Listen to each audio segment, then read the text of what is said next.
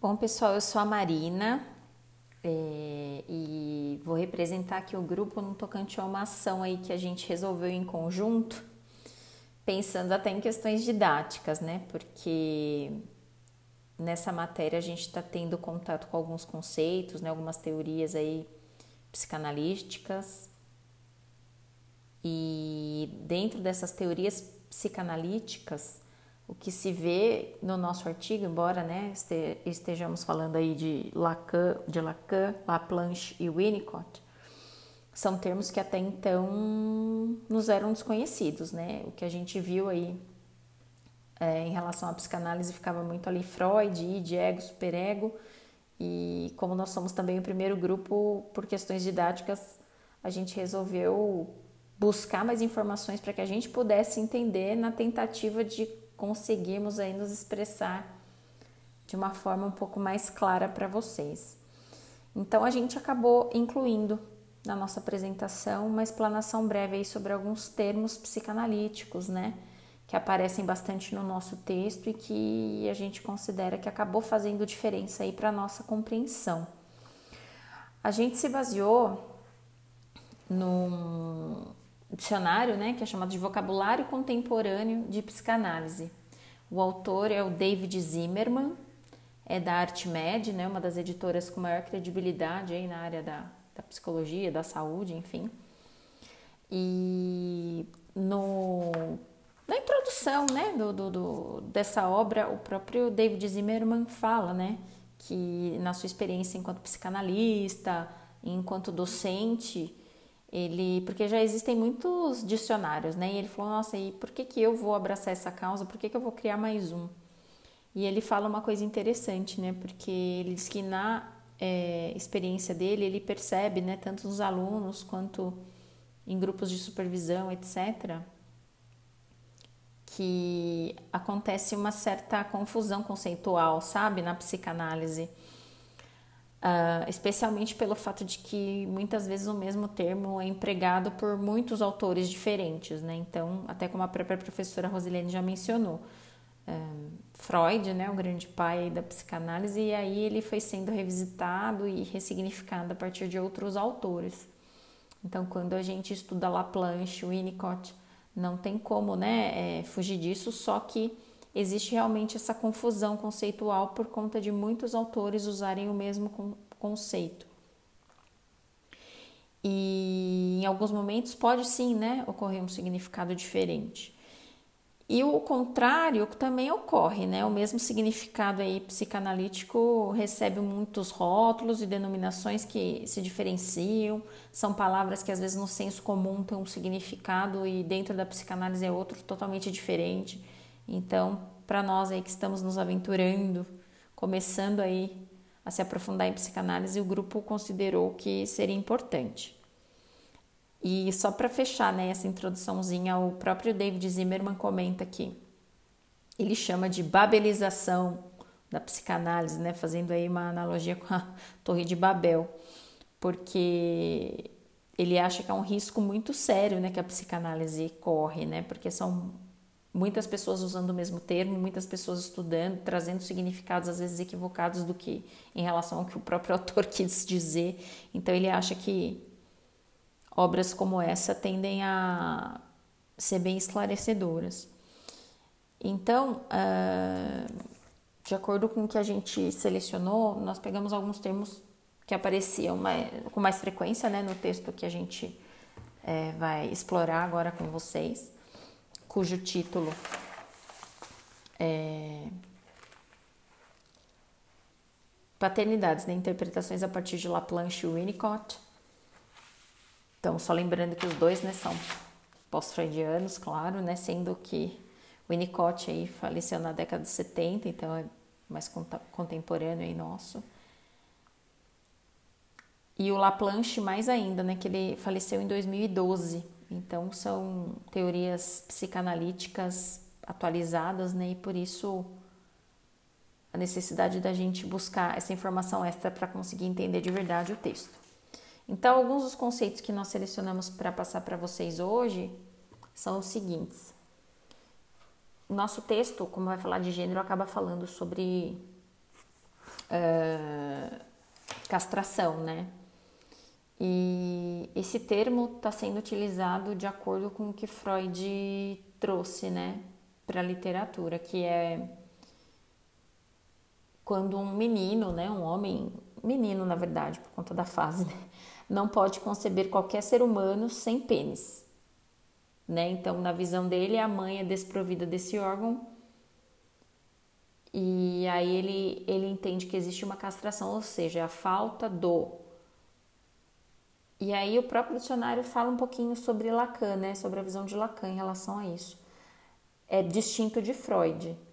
Para o Lacan, é, essa questão da castração é muito mais simbólica do que de indicar a falta de.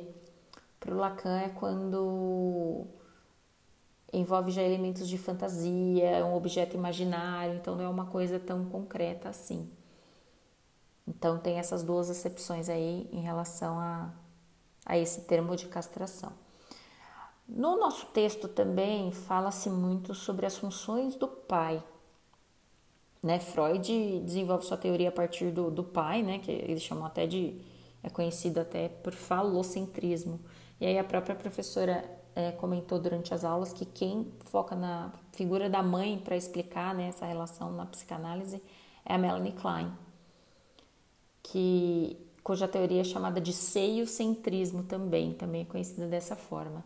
E na atualidade, pelo que a gente conseguiu entender, tudo vem a partir do Lacan, né, que já ressignifica Freud, mas aí esses outros autores se apropriam de Lacan para fazer suas considerações.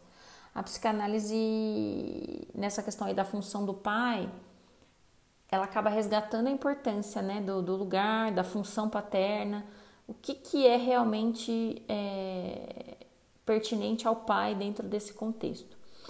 E aí fala um pouco das funções, fala que é trazer segurança, ser o provedor, né, trazer estabilidade. E é nesse momento que, que quando a gente estuda isso, aparece é, essa questão da referência, né? De como o filho vê a mãe a partir dessa relação que o pai e ela têm.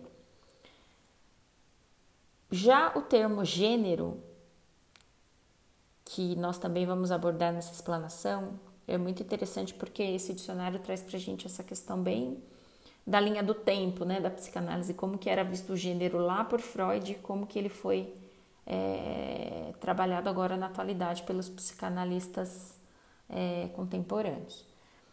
Para o Freud, ele, ele tinha uma visão mais genética né, em relação a, ao gênero.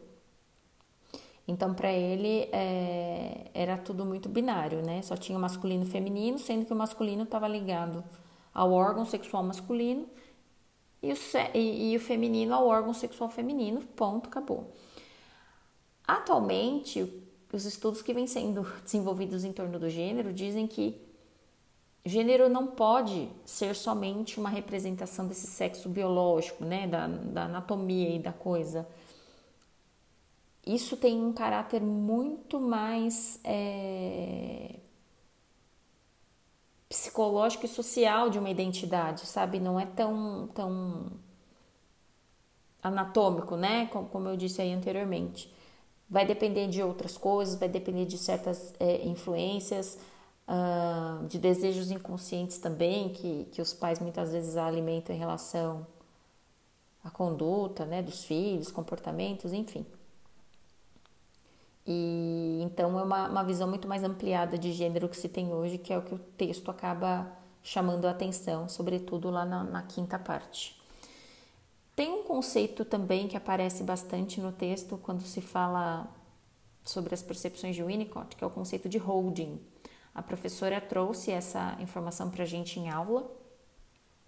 E o que, que seria o holding? Né? Vem do inglês hold, segurar, abraçar, sustentar.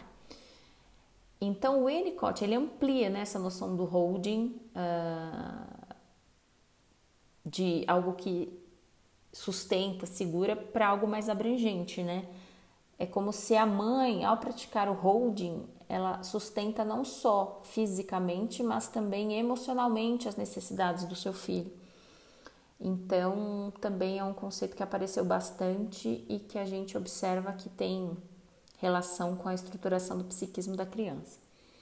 Num determinado momento do texto em que se fala sobre gênero, é, a menção a um caso que Freud narra, né? E até a gente foi estudar, porque Freud tem uma linguagem quase que literária, né? Para transformar os seus casos é, em estudos. E um, de, um desses casos né, que, que, que foi mencionado para se falar da questão do gênero, ele é intitulado Homem dos Lobos. E qual que é a relação, né? Por que, que é importante falar, né? E esse, esse termo do Homem dos Lobos está lá no dicionário também do David Zimmerman. Essa situação em especial foi selecionada por esse artigo, né? Para explicar a questão de gênero, porque ele, ele retrata um caso super famoso do Freud, é, a data acho que é, deixa eu olhar aqui, é 1918. E ao mencionar esse caso, é, foi um atendimento de Freud, né, de um jovem russo, acho que tinha 19 anos, 18 anos, e ele tinha sintomas obsessivos, paranoides, etc, né? E o dicionário ainda menciona que, pela descrição do Freud, se enquadraria hoje naquilo que é conhecido como borderline. E aí uh, houve uma análise né, de, um, de um sonho em que apareceu vários lobos né, numa janela. E aí o Freud tentando reconstruir essa imagem aí, fazer essa análise, ele entendeu que os problemas que surgiram na infância desse rapaz é, tiveram relação com essas angústias e, e paranoias que ele estava apresentando. Porque o paciente testemunhou uma cena primária, que também tem no dicionário, né, que é o ato sexual dos pais. E isso acabou reforçando a castração do menino, ou seja, ele se viu como um ser desprovido do falo, logo com tendências né, é, homossexuais em relação ao gênero, né? Então ele acabou desenvolvendo, desenvolvendo, não sei se é o termo certo, professora, me corrija se eu estiver errado, mas acabou, é, é, de acordo com a, a, a, análise de Freud, por conta dessa experiência aí do sonho, ele conseguiu linkar e trazer essa explicação de como que o rapaz chegou a, a essa castração por conta dessa por conta de ter testemunhado né, um, um ato entre seus pais. Outro conceito muito forte também é o do nome do pai, uh, que se fala em, na função fálica do pai, na verdade, né? Também menciona-se Lacan e é quando ele estabelece alguma é, é, é como é como o nome do pai é para estabelecer essa hierarquia que existe em relação às funções. É, o que, que, é, o que, que significa realmente essa função paterna, né? Como que, que, que delimita isso e, e qual é a, a influência que isso exerce psiquicamente, né, nos filhos? E tem até um pedaço em que ele menciona assim, né, que para Lacan, como o filho porta o sobrenome do pai, ele o incorpora como o significante de um representante da lei né? Então, vejam como os estudos psicanalíticos, eles nos mostram né, dessa influência dessa figura do pai aí na, na construção do sujeito. E de acordo com que esse artigo, né, estudado pelo grupo traz, nós consideramos que esses seriam os conceitos assim mais relevantes, né, de conversar com vocês e esperamos de verdade, né, que como são termos bem recorrentes, que nós tenhamos conseguido ajudar, né, com essa ideia de incluir uma explanação um pouquinho mais é, aprofundada desses termos até então novos aí pra gente. Tá bom? Muito obrigada.